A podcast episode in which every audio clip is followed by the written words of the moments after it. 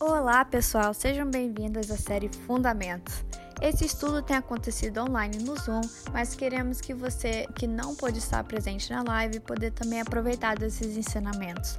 Espero que gostem. Se você achar que outras pessoas do seu círculo de amigos também iriam gostar, fique à vontade para compartilhar. Obrigada. Prazer é meu estar com vocês aí. É, como eu falei, estamos no mesmo fuso horário, né? aqui, eu estou aqui em Nova York, é, estudo agora na, na Universidade de St. Andrews, na Escócia, e por causa do Covid, né, eles me permitiram vir, graças a Deus, o, aí eu vim para ficar um pouco aqui com meus filhos que moram aqui. Nós moramos aqui na, chama Pequena Dominica, Little Dominica, que é o gueto é, da, da República Dominicana aqui em Manhattan, mas é muito divertida a vida. Mas, um prazer. Então, vamos começar. O Murilo me pediu para falar de vocação. Aí eu estava pensando durante o dia, à luz dos acontecimentos, né, os últimos acontecimentos, principalmente aqui nos Estados Unidos, no Brasil também, nós estamos vivendo momentos de muito. Acho que ficou muito escuro para a gente aqui, obrigada. Você, talvez vocês vão ouvir algum barulho aqui, porque eu, eu, eu tô aqui no meio da sala, então vai passar gente, o cachorro fica passando para lá e para cá. Mas foi o único lugar que eu arrumei, assim, que era um pouco mais é, melhor, assim, mais organizado para a gente é, conversar, mas né, se tiver uma próxima vez eu me ajeito melhor. Mas então, então eu fiquei pensando, vamos falar, eu quero falar de vocação. Para falar de vocação, primeiro eu tenho que falar de duas outras coisas. Eu tenho que falar de, de eu, né? É, porque você não, sabe para que você serve se você não sabe quem você é. Então não adianta ficar falando sobre utilidade, chamado e tal, se a gente não fala sobre quem eu sou, sobre a busca, sobre a descoberta do seu ser, do seu eu. E trabalhando tanto nos Estados Unidos quanto no Brasil, eu descobri uma diferença interessante que eu gostaria de é, sugerir ela para vocês e a gente vai conversar sobre isso.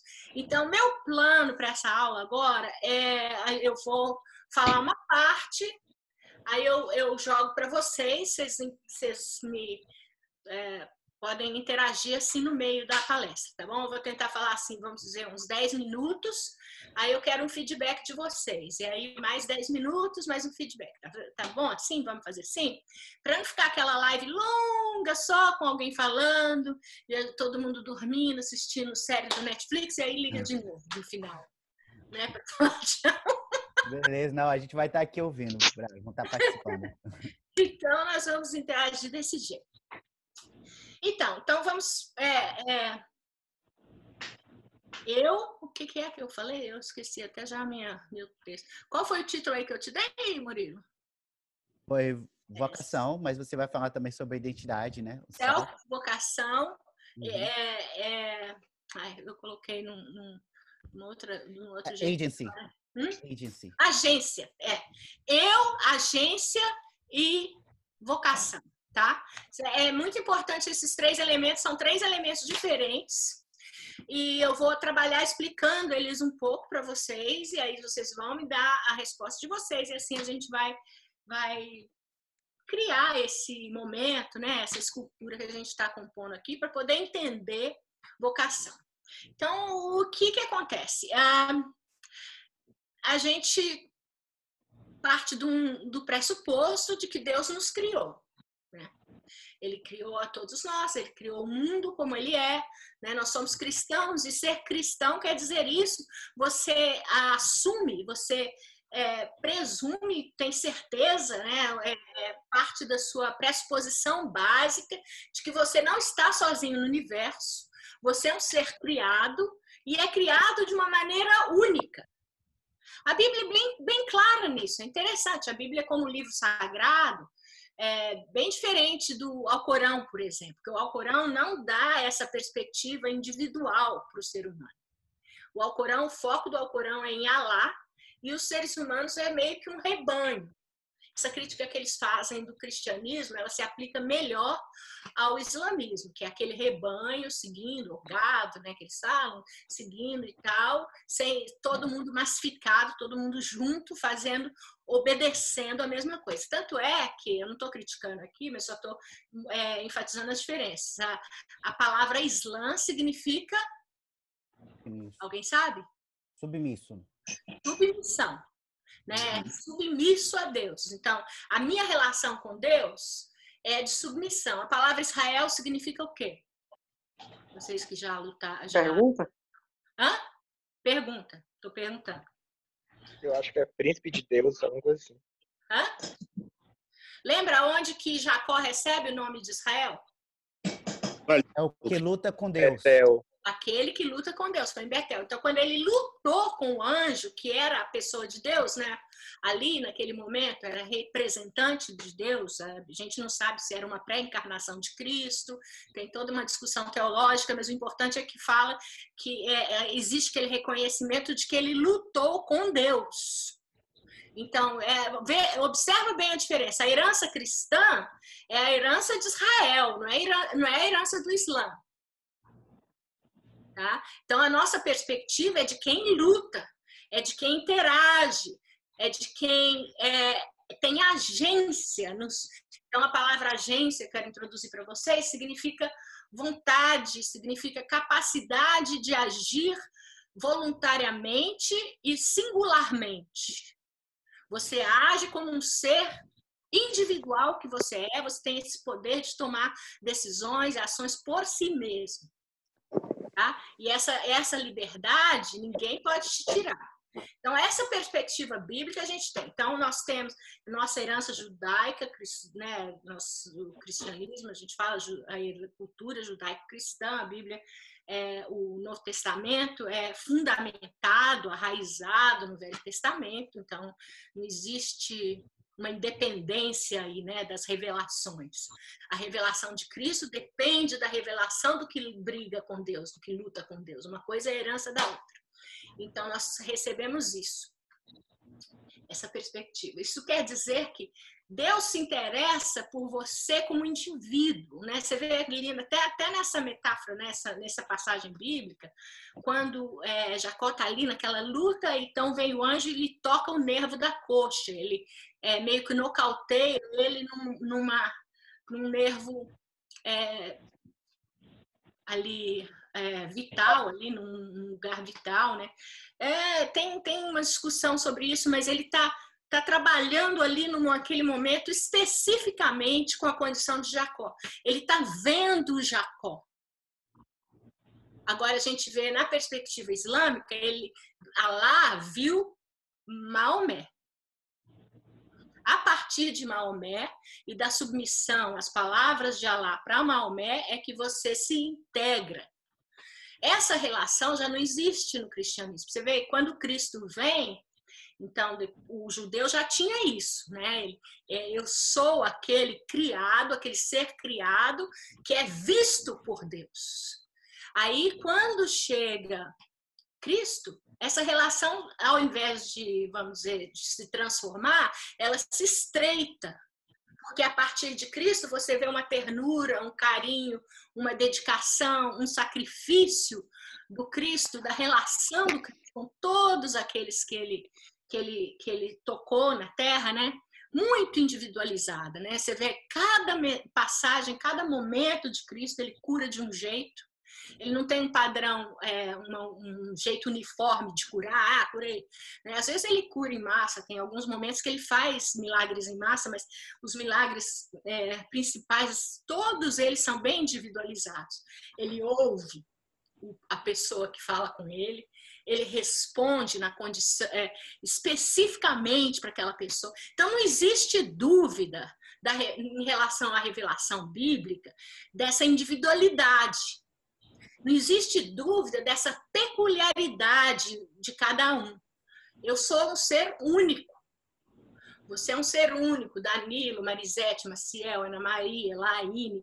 Todos são Laiane, Laine ou Laine? Laine. Laine. Então, cada um é único, né? Carrega. A gente fala muito isso, isso é um clichê. Né? É um clichê cristão, você é único, Deus te ama e tal. Eu lembro quando, ah, nos anos 90, né, gente, começo ali do evangelho no Brasil quase, a gente tinha aquelas músicas assim, Quero que valorize, ainda toca até hoje né, nas igrejas. O que você tem, você é um ser, você é alguém tão importante para Deus. E eu me lembro quando a gente começou a cantar primeiro essa música, foi uma. Não sei se foi versão ou se foi alguém que do Brasil mesmo que compôs, mas que as pessoas choravam, né, na igreja, assim, que ela entendendo um pouco dessa revelação, da, dessa, dessa coisa que a gente. Por que, que isso é. E, e, na época eu entendi já, ali naquele momento, eu falei assim: nossa, isso é tão importante. Isso é uma mensagem que a gente não ouve na cultura brasileira. Eu fiquei pensando, eu tive a sorte de ouvir, porque eu fui criada numa família meio é, diferente, né? Minha mãe era de origem judaica, então tinha toda uma cultura judaica no meio, e, e, e eles, mesmo sendo assim, separados, vamos dizer assim, não, não eram religiosos, mas fica aquele, aquela percepção, né? alguns fundamentos culturais ficam, e esse fundamento do, da, da, agência individual é muito forte. Eu recebi isso, eu para mim isso era default, como a gente fala, era automático, né? E, mas aí eu comecei a entender que não é automático, porque aquela identidade era um pouco diferenciada. Não é o, o jeito mais comum, cultural, culturalmente falando, no Brasil. Você raramente escuta. Talvez na, na geração de vocês, um pouco mais jovem, bem mais jovem, vocês já tenham escutado mais da sua mãe, do seu pai, palavras de encorajamento. Meu filho, você é especial, você foi feito desse jeito especial, você tem essa, essa característica de personalidade, você talvez vai ter essa vocação, aquela vocação. Mas me parece que isso não é muito um tema de discussão assim na cultura é, em geral. É, agora eu posso, é, então eu vou quero parar um pouquinho aqui para ver ah, o feedback de vocês. Vocês acham que eu estou errada? Como é que foi para você crescendo? Você tinha essa percepção de é, singularidade e que acompanha, que é precede, né, a, a vocação. Então você a, pensa bem, a, você como ser individual, criado, especial, a Bíblia fala, você foi criado, né, para boas obras, né? Ele te deu dons, Efésios, para boas obras. Quer dizer, parece que existe uma relação ali da sua personalidade, das características individuais com a vocação que, que você acha? Que era comum na sua casa? Não era comum? Como você percebe essa? Aberto. Murilo, pode abrir aí. Vocês têm mãozinha para levantar aqui no Zoom, não? É só no Teams? Tem, tem a mãozinha ah, sim. Tem a mãozinha. Então pode levantar a mãozinha aí, quem quer falar? Fica, fica no chat. Ou fica no chat. Ah, no chat. Na, na, verdade, eu ia te pedir, Braulha, é, como tem muita gente brasileira aqui, esse, se você puder explicar melhor, é, eu sei que você explicou, é, mas é, essa questão da agência, né? Aqui nos Estados Unidos é esse agency, né? É muito comum, mas no Brasil essa palavra não é comum. É, seria o quê? Uma pessoa proativa? O que, que seria esse agency? É, tá, o que está relacionado a isso? Obrigada, você já pegou no meu ponto aí, exatamente isso que eu queria. Então, eu vou, eu vou desenvolver isso no próximo no próximo tempo. Mas o que você disse já me responde, ou seja, no Brasil a gente não fala disso. Não é muito comum se discutir isso, não é uma percepção automática. Já aqui já é. Então, é, isso para mim é, é uma, uma, um, um, ponto importante que eu queria ressaltar. Alguém mais tem alguma ideia? Eu continuo, eu vou continuar sobre a agência no próximo, assim que a gente terminar a pergunta aqui. Mas obrigado por ter falado isso, Leonardo. Alguém mais? Não, então, o que eu, que eu quero saber é o seguinte: pensa assim, na sua criação, como é que foi? Você, você tinha, tinha gente que chegava para você e falava assim: olha, Amanda, você é tão especial, olha que, que, você tem essas características que são únicas da Amanda. E você provavelmente tem talento para isso, para aquilo, ou, ou não, né? Ou, ou, você não teve ninguém assim, ninguém nunca te singularizou dessa maneira. É isso que eu queria ouvir. Eu diria que pessoalmente eu não tive, e eu acho que isso também influenciou muito na, naquela famosa quando você chega no terceiro ano e você tem que escolher o curso que você quer fazer, né? E tem muito essa pressão. E eu me via totalmente perdida, porque eu não sabia dos quais eram minhas habilidades, é, o que é que eu era boa, ou, ou até a questão, a própria questão do, é, você tem um talento para isso, mas financeiramente isso não vai dar nada. Hum. Então, eu acredito que, que, que não. A resposta à sua pergunta é não. Acho que a gente não, não é preparado para isso, não. Ela tá falando. Isso. Legal, né? falar com você, é isso mesmo. Alguém mais quer ver essa experiência semelhante à da Nani? Que você chega, de repente, você termina seu ensino médio, aí você fala, agora você tem que escolher a vocação. Ué, como assim? Vocação? De onde que vem isso? Para que, que eu sou boa? Não sei, eu nunca descobri isso na escola. Eu sou boa num monte de coisa, ou então não presto para nada, né? Mais ou menos, às vezes a mensagem é mais essa, né? Que você ganha na escola. Ah, eu tiro sete em matemática, sete em português, sete em geografia, acho que eu sou ruim em tudo, ou medíocre em tudo. Né? O que que o que que é, quem é que eu sou? Por que que a gente precisa desse desse reforço da família ou, ou, da sociedade, porque é difícil de se enxergar. Do mesmo jeito que você, para ver a sua imagem física, você precisa da, do espelho, né, do reflexo na água, você precisa de alguma coisa que reflita para que você se, se veja. Nessa coisa de personalidade, talento também, você tem que a pessoa tem que refletir para você, olha, você é isso. Ó, você não vê que você tem talento para isso? Olha que legal que Deus te deu esse dom ou aquele dom. Né? Isso a gente tem que ouvir de pequeno. Isso aqui na cultura americana é muito comum, é, é o padrão, vamos dizer assim, é o default. Né? Eles, já, eles já criam os filhos com esse senso de singularidade. Alguém mais? Sabe um problema também que eu penso, Braulio, essa questão de no Brasil a gente tem uma cultura, eu não sei se é no Brasil, mas eu vou falar do Brasil que eu cresci lá nós pais temos aquela mania de dar rótulos para a criança desde pequena, né? Então a criança é pequenininha, ela começa a agir de uma forma mais agressiva, a gente fala, nossa, esse menino é impossível. E aí por diante, sabe? Ah, ele é muito irritado, ah, você. Ah, antigamente era pior ainda, né? Que dava alguns rótulos pior, tipo, ah, você é bobinho, você não sabe nada. Uma criança muito pequena. Então a criança ela cresce acreditando naquilo, como se fosse é, verdade. Ou a menina tá ali toda felizinha, né? Quer ser modelo, e a mãe fala: Nossa, minha filha, você é muito feia, você não vai ser modelo nunca.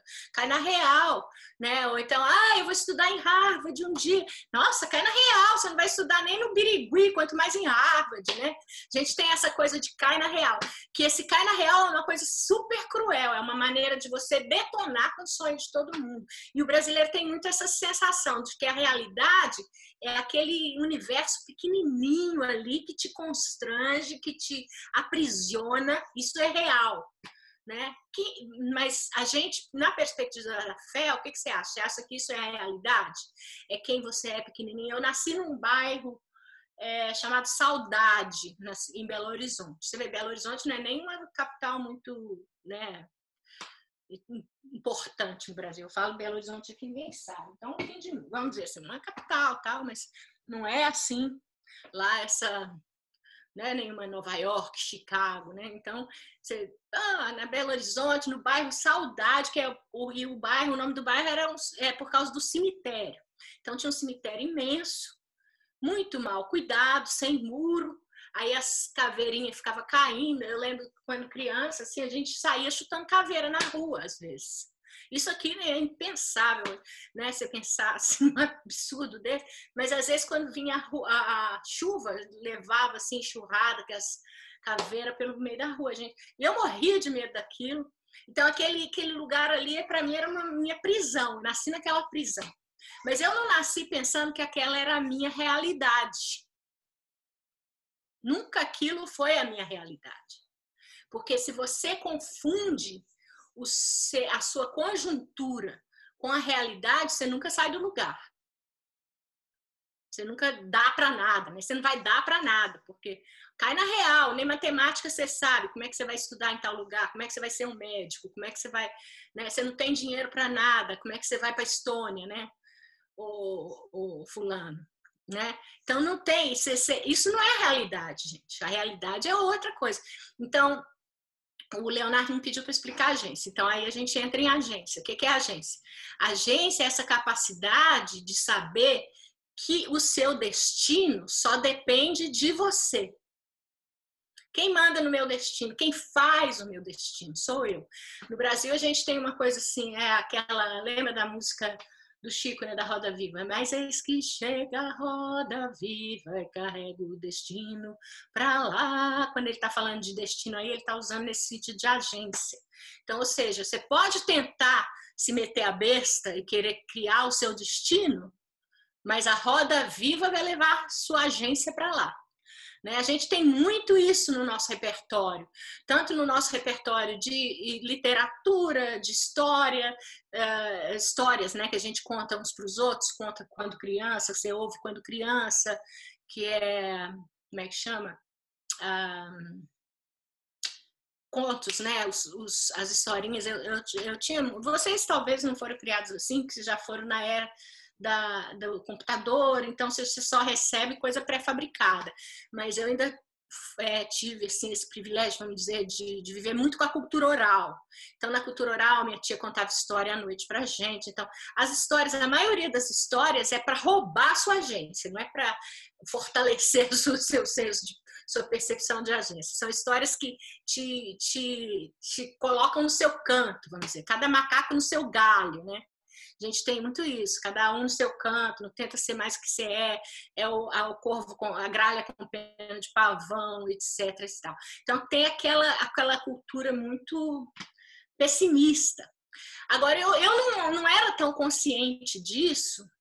Como eu disse, eu tive a influência da minha mãe, que veio de uma outra percepção, de uma outra visão de mundo, mas também porque a gente, a gente não vê, a, se você é um tubarão que cresceu no aquário, né? Você vai ficar pequenininho, né? Eles fazem essas experiências. Você só cresce à medida que o aquário te permite crescer. Mesmo que você tenha o gene, o DNA para crescer muito, você vai ficar seu tamanho vai ser reduzido porque você vai circular ali naquele aquário. Então a gente não tem condição de ver o que você é, não o, é, aquela situação na qual você está imergido, né? Você não vê a água onde você nada, você vê se você estiver do lado de fora. Então é morando fora que a gente começa a ter essa percepção de, da cultura, né? A gente começa a perceber, opa, tem uma diferença aí. E aí você começa a entender outras visões de, de self, de eu, né? Que existem em outras culturas, você começa a analisar e pensa, poxa vida, tem alguns problemas com a minha, que tem que ser corrigido.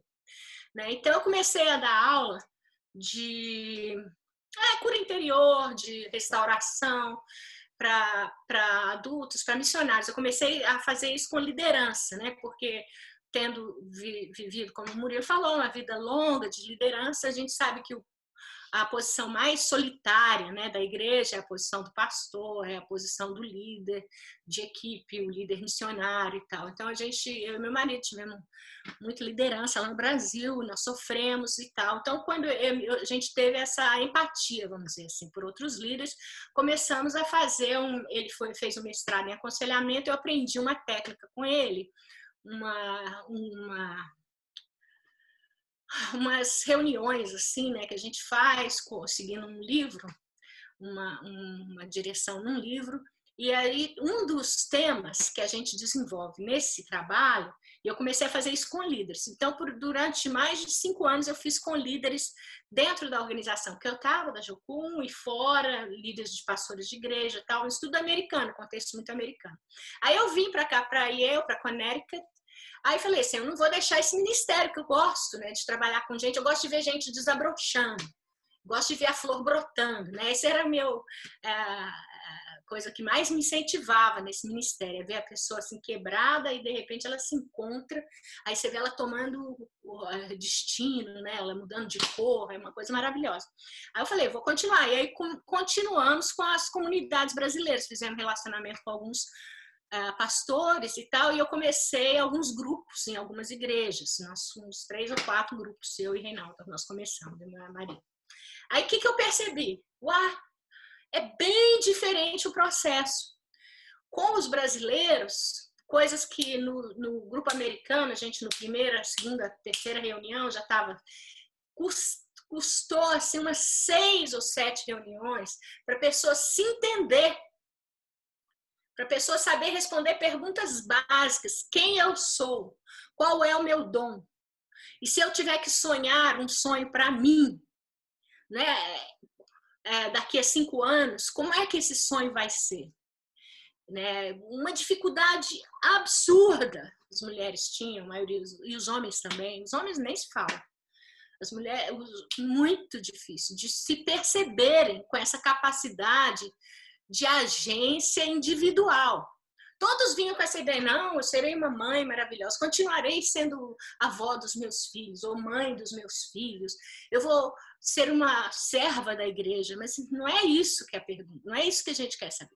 Eu, o, nesse grupo a gente trata do eu. O que, que é que o seu eu deseja? O que, que o seu eu sente prazer de fazer e que você vê os outros sendo abençoados ao fazer isso? Tem gente que gosta de números, que passa horas com números, feliz da vida, né? E tem gente que gosta de cozinha e tem prazer de elaborar pratos e servir. E tem gente que, que gosta de escrever, tem gente que gosta de música, né? Dança, sei lá, até chegar nesse ponto que a pessoa conseguiu se enxergar e saber o que, que lhe dá prazer, era um Deus nos acuda, um, tinha que fazer umas três ou quatro reuniões para chegar nesse ponto, que era um ponto que os americanos já sabem desde o jardim da infância, porque eles são treinados a se enxergarem e a entenderem esse conceito de agência individual que a gente não entende no Brasil. Então, é o exercício que eu queria que vocês fizerem, fizessem agora. vou te dar cinco minutos e eu quero que você me fale. Qual é o seu dom? É, você lembra, da, por exemplo, da formiga? Né? A, a, a um, lembra de um, um formigueiro ou uma colmeia de abelhas? Cada um tem a sua função, né? Deus colocou aquela função no coração de cada formiguinha ali. Tem a formiguinha que colhe o coisa, tem a formiguinha que dá a luz às outras, a formiguinha rainha, sei lá, ou é a abelha. Abelha, eu não sei muito de formiga, mas ela não tem que ir para uma escola especial para se formar, para saber quem ela é. Ela já sabe. Né? Tem uma que é operária, tem uma que é soldado, né? Então, ou passarinho. Então, cada, cada ser da criação de Deus, cada componente dessa natureza maravilhosa, dessa criação maravilhosa do Senhor, tem um componente, um, uma peculiaridade dentro de si, uma, uma função para abençoar esse mundo. Mas ele não precisa ser formado, ir para escola, ir para faculdade, ele não precisa, entendeu? Para entender esse, quem ele é, o que, que ele o que ele tem que fazer. Ele já nasceu com aquilo lá dentro. Então é nessa, é com isso que eu quero que você se conecte agora. Quem você é? Né? Qual é qual, quando você olha para Amanda, para Marcelito, Danilo, quem que você enxerga? E qual é o seu, o que que você sente mais prazer fazendo? Que, e quando você faz, todo mundo se sente abençoado ao seu redor. Tá bom? Então, vou te dar uns minutinhos aí para você pensar nisso. Escreve aí se você tiver um papel. Quero que você pare para escrever um pouquinho. Todo mundo entendeu a pergunta, né? Alguém Sim. quer esclarecer alguma coisa? Se quiser. Eu, eu tô anotando o meu aqui no, no notepad aqui no computador. E eu separei aqui. Quem tiver com celular, vai, pode colocar aí no celular, fazendo digital. Digita. Oi, Irlane. Quer escrever aqui no chat também pode. Ou se, se você preferir deixar privado, deixa privado.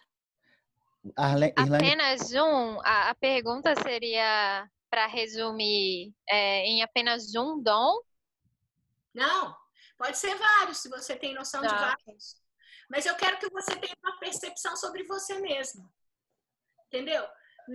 É, depois eu explico. Pode fazer com liberdade. Depois a gente, é, vamos dizer assim, trabalha um pouco mais a ideia.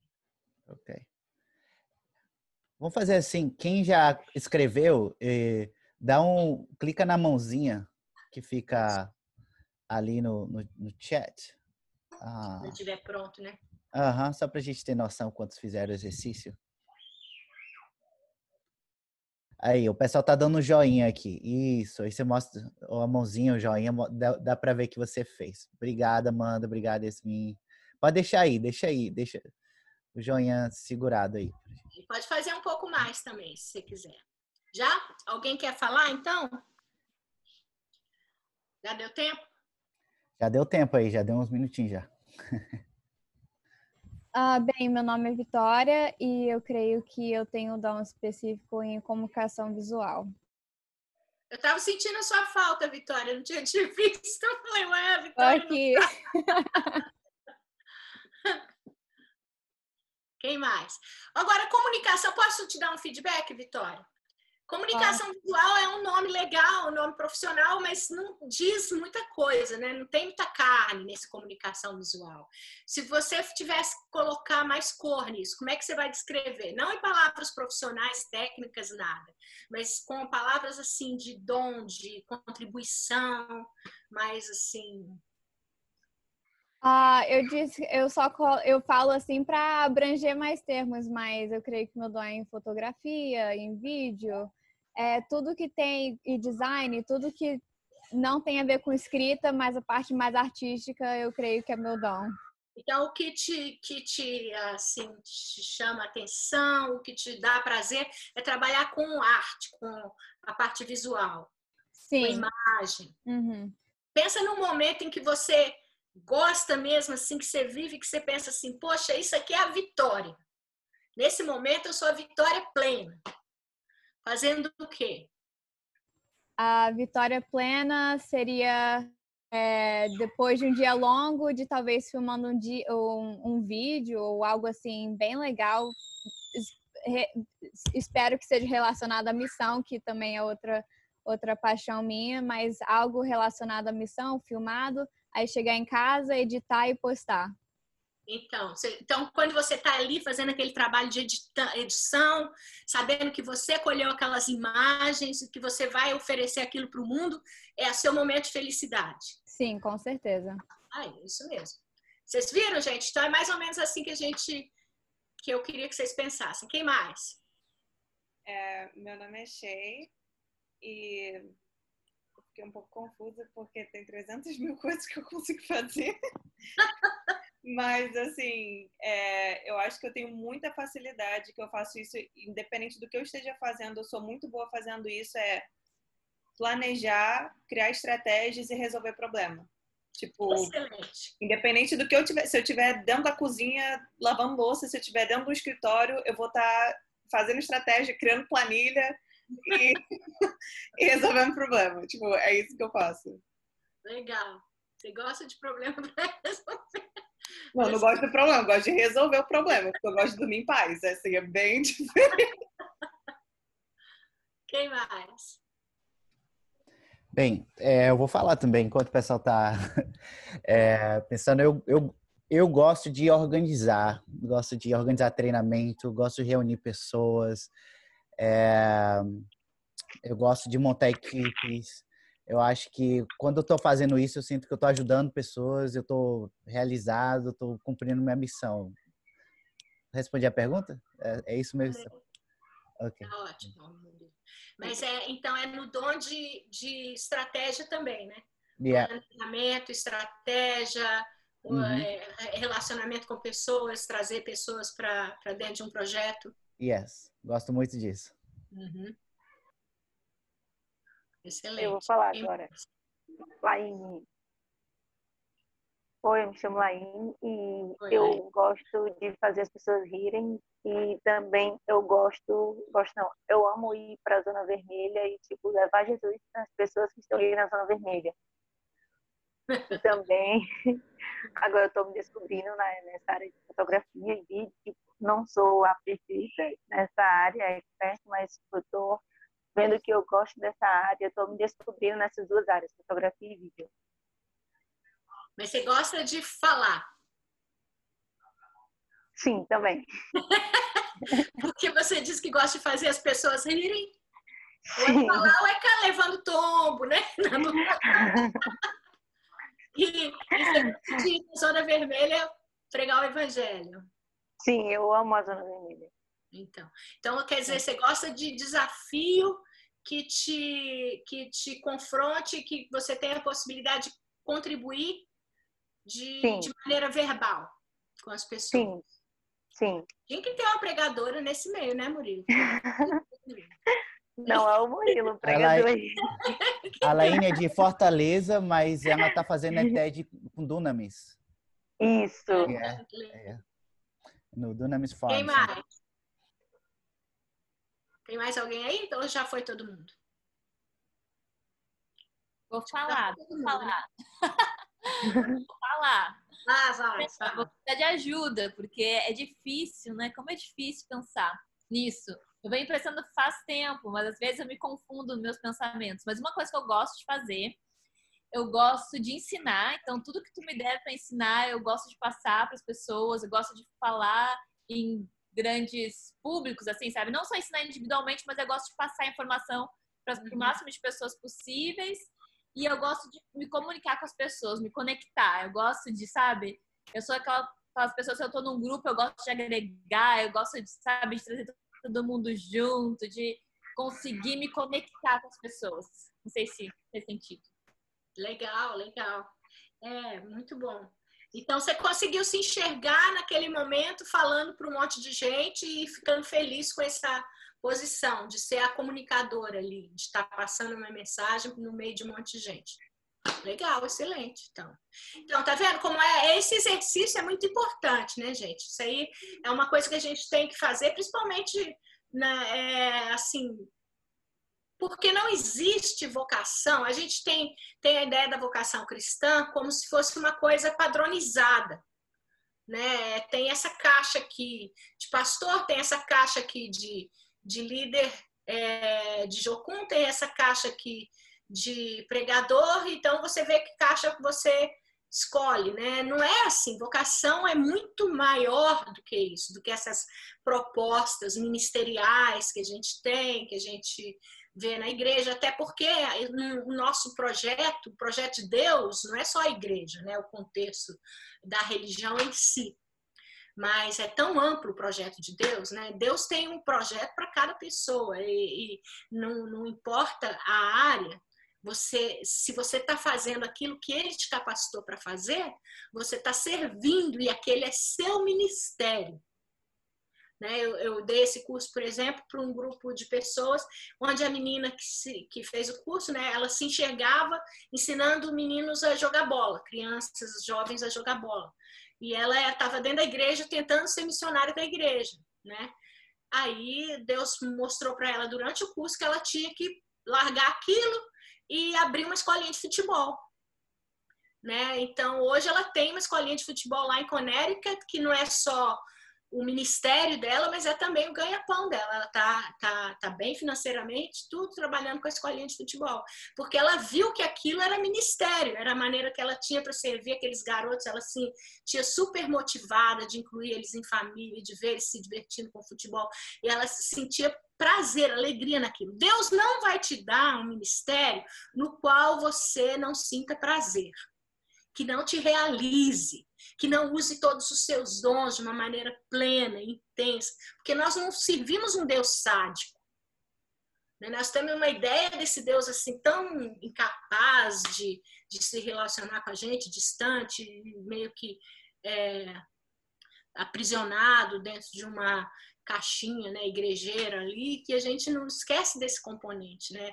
Se ele é amor e se ele é bondoso, nada que vem dele vem para nos torturar.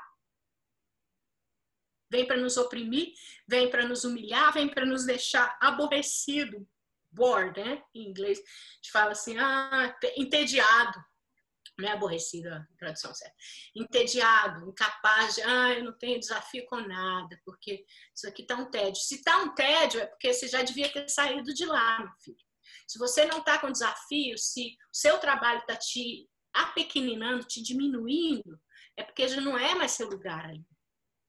Você tem que sair. Porque tudo que é projeto de Deus para você vai te esticar, vai te, vai te ampliar, vai te engrandecer sua capacidade de amar a Deus e amar o próximo, de enxergar o mundo de uma maneira mais positiva, né? E não diminuir, te deixar só vendo em preto e branco, incapaz de, de encontrar o espírito, né? Então, isso é importante.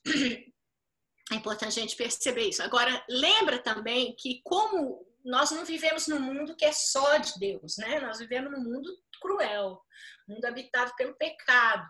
Provavelmente o seu dom foi ah, ferido. Quando provavelmente as áreas de ferida sua, e é, é fácil de apostar nisso, a maioria tem a ver com o dom que você tem para oferecer para o reino, para Deus, para as pessoas. Você foi ferido nos seus dons. Isso é, é, inevitável, a gente é ferido. Eu, quando eu tinha sete anos, eu acho, eu estudei em escola pública, né, minha vida inteira. Então, no meu primeiro dia de escola, de, de grupo escolar, eu estava feliz da vida, que é o um ensino elementar, né? E para mim era que a realização era ir para a escola. Aí eu fui, a, a mulher me pegou, era uma escola muito grande, com milhares de crianças. E eu, eu, não, eu nunca fui muito baixinha nem muito alta. Então, você era mais ou menos no meio da fila. A mulher me pegou lá no meio da fila, falou assim: aquela ali tem uma cara de boba. Falou isso para mim, me apontou assim para mim. Eu não sei, é na minha percepção de criança, ela falou apontando para mim. Pode ser que ela falou para outra criança, mas eu recebi aquilo como se fosse para mim. Então, aí eu absorvi aquilo, eu pensei: ah, eu sou uma boba mesmo. Eu sou, eu nunca vou ser uma pessoa interessante nem nada, eu sou uma boba, uma burra. E aí eu absorvi aquilo, mas graças a Deus, como eu falei, eu tive uma mãe que tinha muita saúde nessa área, ela nunca me deixou é, acreditar nisso, mas aquilo foi uma das coisas que eu tive que revisitar depois no, no futuro e, e saber aquela mulher ali estava profetizando do Satanás, é uma profecia do diabo, né, para mim ali querendo me exatamente naquele momento de mais maior alegria, ela queria me, me o Satanás queria me pôr para baixo. No meu dom, né, na, na, minha habilidade, na minha capacidade de aprender, que eu amo aprender. Então, é, e eu acho que muitos de nós temos essa experiência, onde você é mais capaz de frutificar, é aí que o diabo vai mais trabalhar contra você, né? Vai mais te desencorajar, vai te fazer duvidar, vai te fazer é, não ver, não enxergar o potencial que você tem, né? Aí você viu, eu falei, me permite usar seu exemplo, Laine? Não, sem querer, tipo, não... Sim, sim, sim. eu falei para a Laine, a Laine já veio toda alegre com esse sorrisão dela, falando, não, mas eu, é, eu gosto de fazer outros rir. Eu já vi que ela, se ela for pregadora, vai ser que nem aquele, aquele pastor que faz todo mundo rir sem parar. Cláudio Duarte. É o Cláudio Duarte. Vai ser igual o Cláudio Duarte. Mas aí ela já falou assim: não, o pregador é o Murilo. né? Ou seja, é muito alto para mim, é o líder, é o fulano para aqui com quem eu, a quem eu admiro e que eu é, então, sempre esse esse essa maneira. Isso. Então, se você pensou numa coisa, mas você pensa, ah, isso não é para mim, isso é para o fulano. Ah, isso eu não sou capaz. Aí você já sabe que é aquilo mesmo. Pode ter certeza que é aquilo mesmo que Deus quer fazer. Que é por ali mesmo que você vai trabalhar. Mas... E tem a questão também de temor dos homens, né? Tipo, o que vão pensar? Exatamente. Se eu falar isso numa pregação... Mesmo também, né? Muitas vezes a gente tem medo de si, a gente tem medo do sucesso, você tem medo de acertar, você quer viver pequeno, né? É, é muito mais confortável viver pequeno, muito mais confortável se acostumar com o medir do que lutar pela excelência. Né?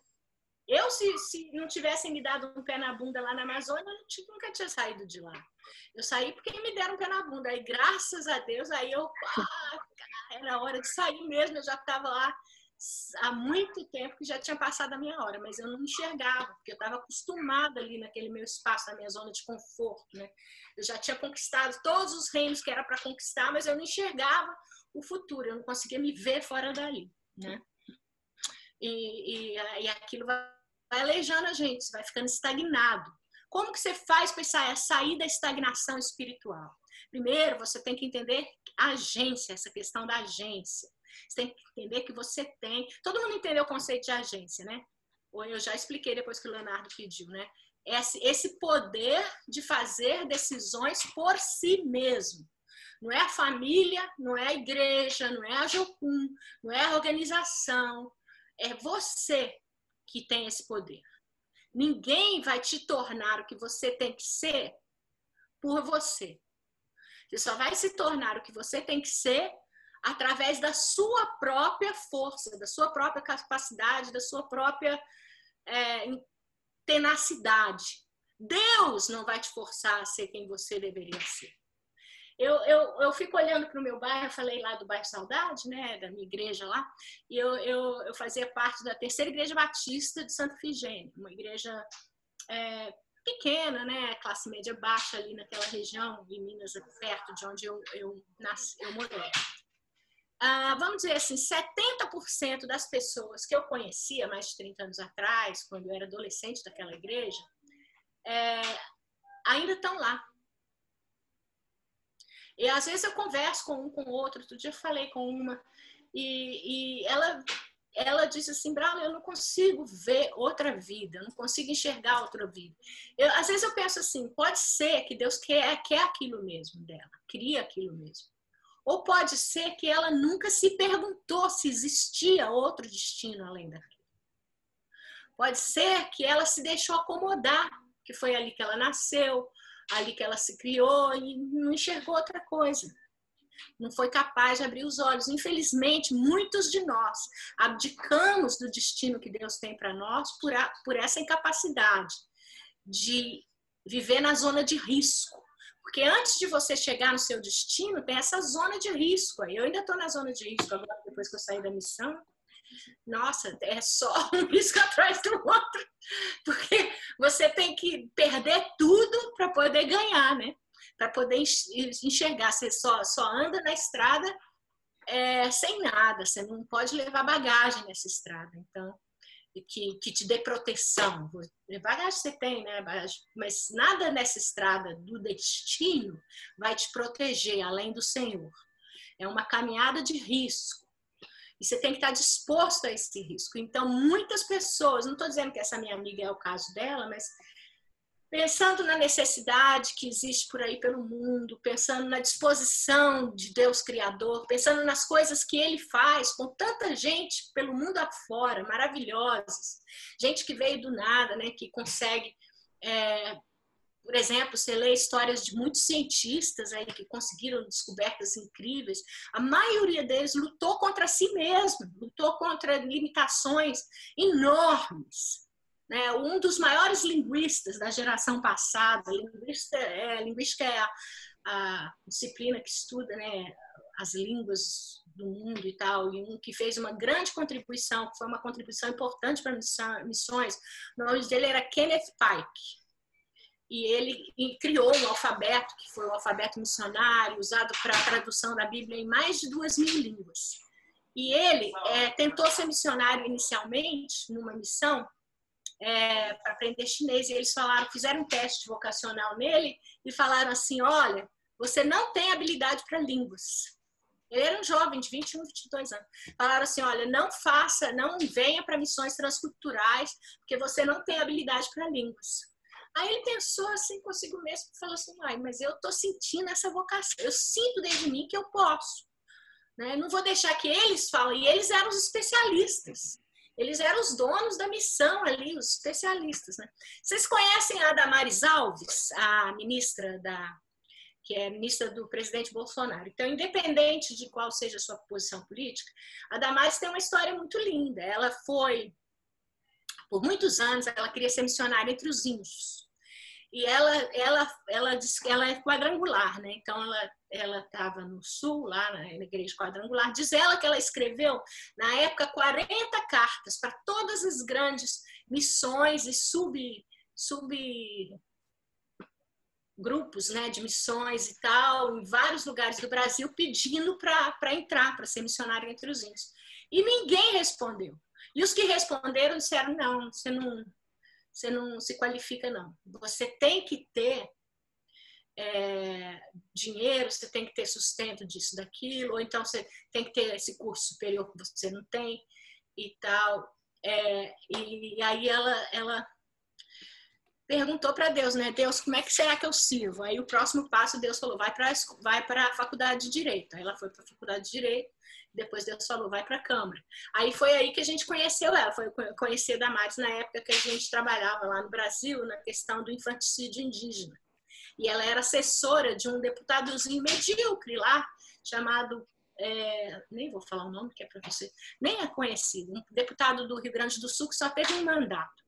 E ela, era, ela fez o deputado crescer por causa do apoio que esse deputado deu para nós. O deputado não estava no mapa e ela colocou o deputado no mapa. E aí ela, quando a gente chegou lá e nós conversamos com ela, ela falou assim: agora eu sei para que que eu vim para esse governo. Deus me fez para isso. Deus me fez para trabalhar para a causa indígena, Deus me fez para trabalhar para o pobre.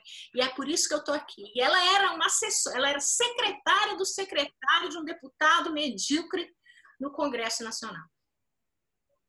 Mas ela sabia o destino dela, é uma rainha Esther.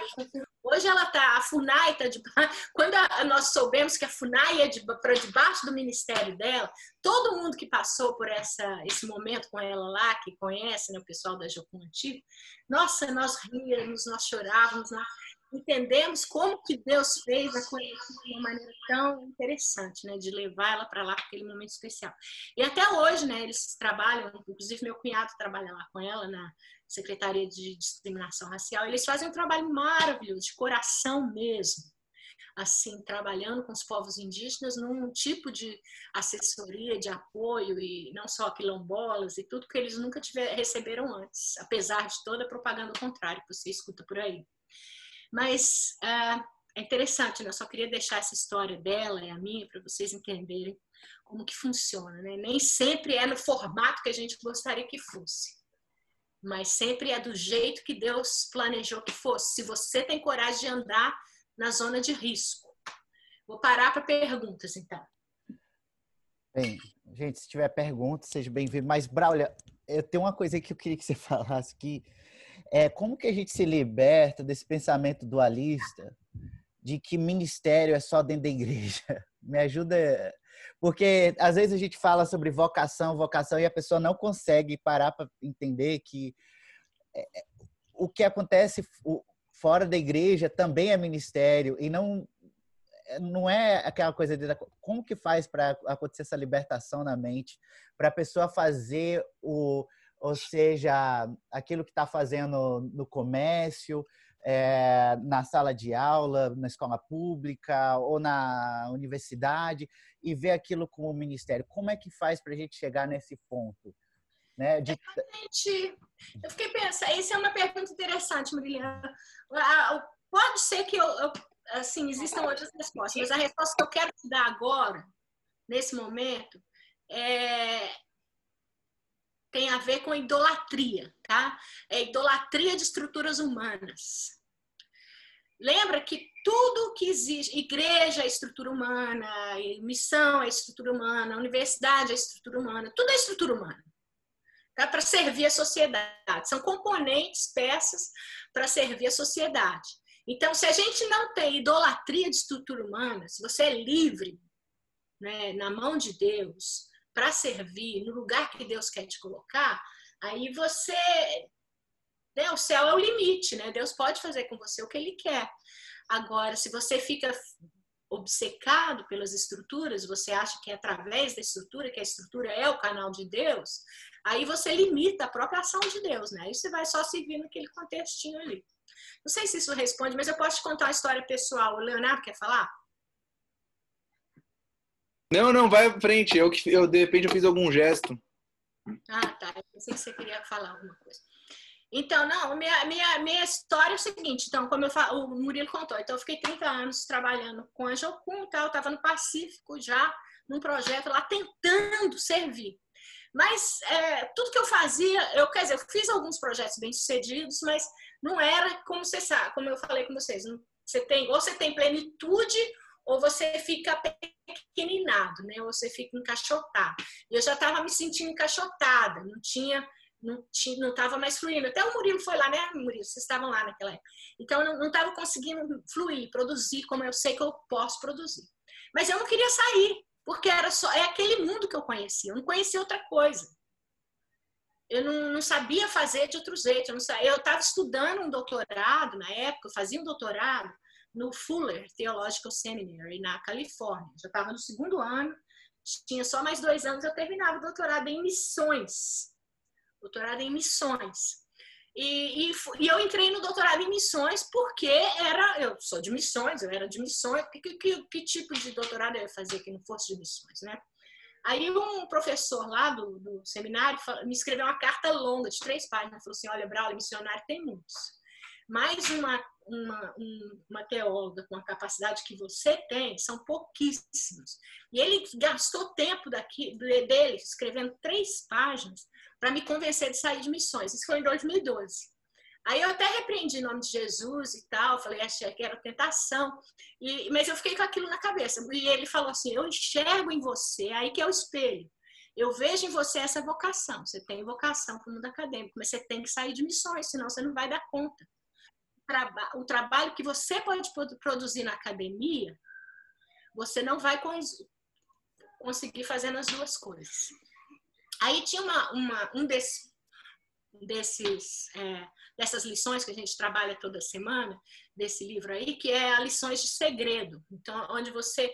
Porque as coisas que te deixam em estagnação espiritual, uma é não se conhecer, né? E essa aula que eu estou dando para vocês.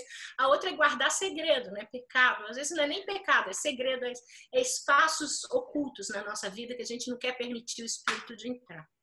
Então, eu estava lá, né, mais uma vez, vendo a aula de segredos, e eu estava é, ministrando o grupo. Aí Deus falou assim, Braulio, você tem um segredo. Eu falei assim, não, não tenho segredo nenhum, já, né, já falei tudo que eu tinha que falar. Aí, aí Deus falou assim, não, você tem um segredo, você tem um ídolo. Aí eu pensei, nossa, como assim? Aí comecei a prestar atenção no Espírito. Aí o Espírito me mostrou que meu ídolo era Jocum. Eu via Jocum como um ídolo naquele momento, assim. Eu me via ali naquele, naquela posição como se fosse o povo de Israel diante do bezerro de ouro. Entendeu? Traindo Deus para aquele ídolo menor, para aquela, para aquela coisa pequena, e Deus me esperando no alto da montanha, mas eu insistindo em ficar ali, naquele bezerro. Nossa, eu tive tanta vergonha. Eu chorei tanto nesse dia. Eu caí de joelho aos pés do Senhor, chorei, chorei, chorei. Senhor, falei, Senhor, se não for tarde demais, aceita meu, meu arrependimento. Aí naquele momento eu entreguei. Aí eu, eu sabia que o Senhor ia fazer alguma coisa, eu não sabia o que, mas eu sabia assim, né? Que foi eu enterrei ali o ídolo. E a partir daí o Senhor foi guiando a gente.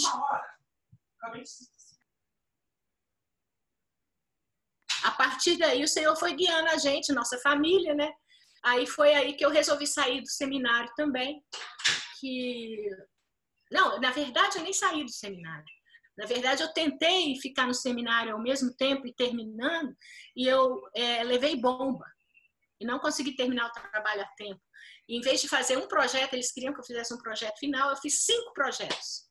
Mandei os cinco projetos, todos os cinco eles me aceitaram que eu tinha que ter um projeto de um projeto missionário que eu fosse realizar aquele projeto missionário. Eles não queriam só um projeto acadêmico, teórico.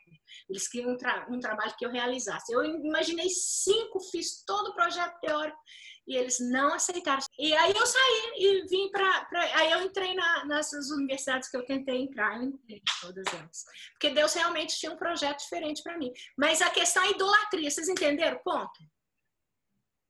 Então, não quero me prolongar, já terminei aqui.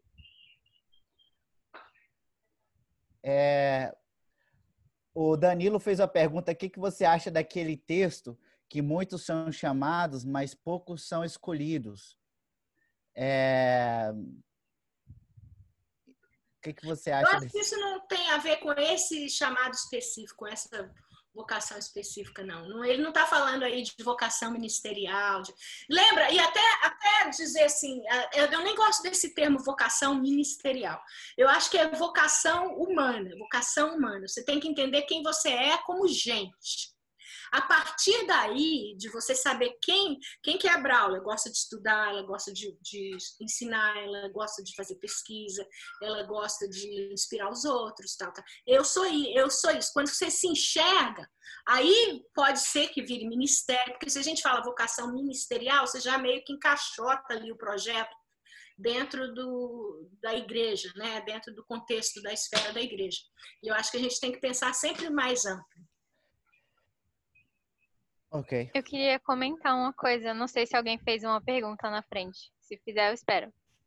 Ah, o Danilo tinha feito. Ah, o, Le- Leonardo, né? o Leonardo tinha feito a pergunta: quais as consequências de não desenvolver esse centro de agency? E o Hum. Danilo sobre o chamado faz parte de vocação. É, o do chamado eu já falei, né? Que é desse versículo aí, que eu não quero interpretar ele nesse contexto, Uhum. tá? É, o chamado, sim, claro, é parte da vocação, mas por isso que eu estou dizendo, o, o Danilo, que é melhor você tirar, tirar os rótulos e pensar em chamado como para que que eu existo? Para que que eu existo? Eu tenho é, o, o- o- primeiro quem eu sou, né? A partir de quem eu sou, você vai é um- você vai servir né? É mais do que simplesmente um chamado, né, para uma missão específica. É, agora, o, o Leonardo perguntou as consequências de não desenvolver senso de agência. Então, aí a gente fica. O Brasil tem mudado bastante, né? Acho que essa capacidade de entender responsabilidade pessoal está crescendo no Brasil e eu, eu atribuo essa transformação à influência evangélica, à influência da cultura evangélica no Brasil de hoje. Agora, qual é a- o oposto de uma percepção de agência individual. É a percepção. Eu tinha planejado falar disso hoje, mas aí foi até bom que não. É, de identidade coletiva. Entendeu? É, Então, se você, você tem um senso de identidade coletiva, que isso a gente tem muito forte no Brasil. Eu pertenço a essa família, eu pertenço a esse contexto, eu pertenço a essa igreja. Então, minha identidade é a igreja. Então, você permite que outros decidam por você, você vai vivendo aquilo by default. Você não vive a vida que você tem que viver. Você vai vivendo só porque o- a maré tá te levando, né? Tem até uma música que fala, oh, deixar a vida me levar, né?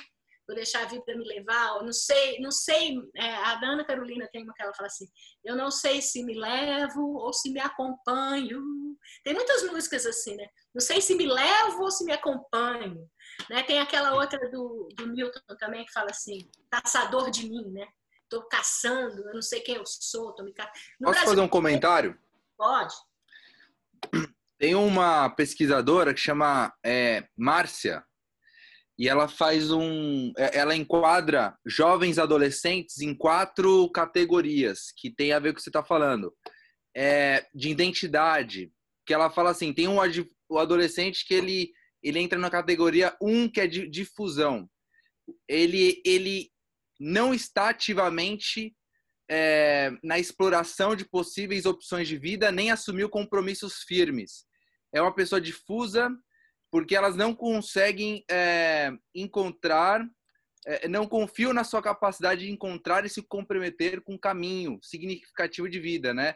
É o que você está falando. Tem pessoa que é, não não explora as opções de vida e também não tem, é, não confia no comprometimento, né?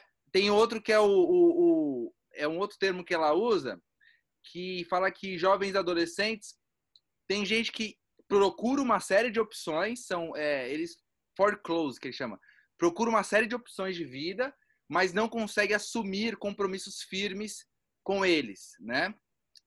Tem outro que é, é é um outro nome aqui esquisito, que são pessoas que assumem compromissos, mas com pouca ou nenhuma exploração, porque é o que você está falando. Às vezes incorporaram valores de culturais, às vezes sabe aquele caso que o pai é médico, você é médico, é aquele caso que o pastor é pastor, então você é pastor, não teve reflexão, né? Há pessoas que casam muito cedo, ah, por quê? Porque tem que casar, né? É, e tem o quarto que é o realização, pessoas que elas exploram e também tem compromisso, né? Quando você estava falando, eu lembrei desse estudo dessa psicóloga, Márcia. Nani, você tinha uma pergunta? Tá mudo. Bom, aí? Sim. Eu, eu tinha um eu tinha um comentário e, e aí depois que é, é, a Brawler falou sobre a história da Jocum, aí veio outra coisa. Então, na verdade, eu tenho duas coisas para falar. É que ela falou que idolatrava a Jocum, né? E eu acho que isso para mim por um tempo também foi muito real, porque eu passei um tempo na Jocum e aí é aquele lugar, né, que, que, que você recebe aquelas revelações, que você tem aquelas curas e não sei o quê, e aí você, você acha que é tipo o lugar e que todo mundo precisa vir para cá, ou outras pessoas que, que de repente encontraram outros ministérios que, que te ajudam a te entender em Deus e quem Deus é, e aí você começa a idolatrar isso. E eu lembro que, que eu pensava assim, nossa, acho que todo mundo devia fazer isso. Todo mundo devia largar tudo e vir para missões, para Jesus voltar logo, para alcançar o mundo todo. E aí eu me deparei com. Isso é uma coisa que o Steve ensina muito nessa questão do. É... que tem gente que pensa é... que existe trabalho secular e existe trabalho sagrado. Então, quando você vai para a igreja, você está fazendo uma coisa que é sagrada. Quando você vai para o seu trabalho, você faz algo secular. E a Bíblia não fala isso, né? Na verdade, o, tra o trabalho de Adão era cuidar do jardim o, as primeiras pessoas que foram cheias do Espírito Santo foram os artesãos para construir o tabernáculo. Mas era cheio do Espírito Santo para fazer arte. Tipo, não tinha exatamente a ver com, com o ministério até então. E aí, é, em Efésios, quando ele vai falar sobre que Deus é, determinou apóstolos, mestres e tal, e depois ele fala que eles são estabelecidos para o corpo, para o, o fortalecimento do corpo. E o que, que esse corpo vai fazer? Se, já, se ele já definiu, né? Quem é apóstolo, quem é mestre, quem é pastor e tal. Então, esse pessoal do corpo é os que vão ser equipados para fazer esses trabalhos que a gente erroneamente chama de secular. Mas, na verdade, tem a ver com onde está o, o seu coração nisso, né? Como você falou, essa questão da, da obediência é para isso que Deus chamou, para como a mina, você falou que a mina para é, foi chamada para jogar futebol, ensinar os meninos a jogar futebol. Então, eu, eu acho que esse era o, o comentário porque o Murilo tinha falado sobre como eu não lembro agora exatamente sua pergunta, Murilo mais ou menos sobre como separar essas se duas libertar coisas. desse pensamento Isso. de que o, a vocação é só aquilo que você faz na igreja. Você só tem um chamado para fazer aquilo dentro da igreja, o que tem a ver com com com, com os chamados de primeira classe e outros de segunda classe. Yeah. E eu, a gente esquece que o evangelho é, a gente está na construção né, da expansão da denominação, mas na expansão do reino. E o reino não é uhum. só igreja, tem, não é só religião, é saúde, esporte, entretenimento, é, governo, economia. Né, Braulio? Você traduziu o livro da Landa Cope, né? Você, você que foi a tradutora, não foi? Não, eu ajudei a Andrea, foi minha cunhada, irmã do ah. meu marido. Mas eu ajudei ela na revisão e tal. Então, é. bem, Braulio, suas últimas palavras antes de encerrar e eu gostaria de fazer um sorteio do livro seu. É, o, e aí eu queria que você fizesse suas últimas considerações aí para nós e qual a sua palavra de encorajamento para a gente sobre vocação. Não, acho que está tudo bem, né? Acho que você, se você entendeu a mensagem, é importante isso, só não fique estagnado, né? Vamos orar? Vamos orar rapidinho aqui, juntos, nesse momento? Sim. Então, Senhor Jesus, eu te agradeço por esse momento, por esses jovens pelo Brasil afora, aqui perto também. Que o Senhor encha de alegria, de prazer quando eles entenderem quem eles são na Sua presença, Senhor. Eu oro que de uma maneira especial o Senhor fale com eles hoje à noite. Mostre quem eles são, a vocação, o chamado interior de uma maneira mais profunda que eles jamais viram até agora. Em nome de Jesus. Amém.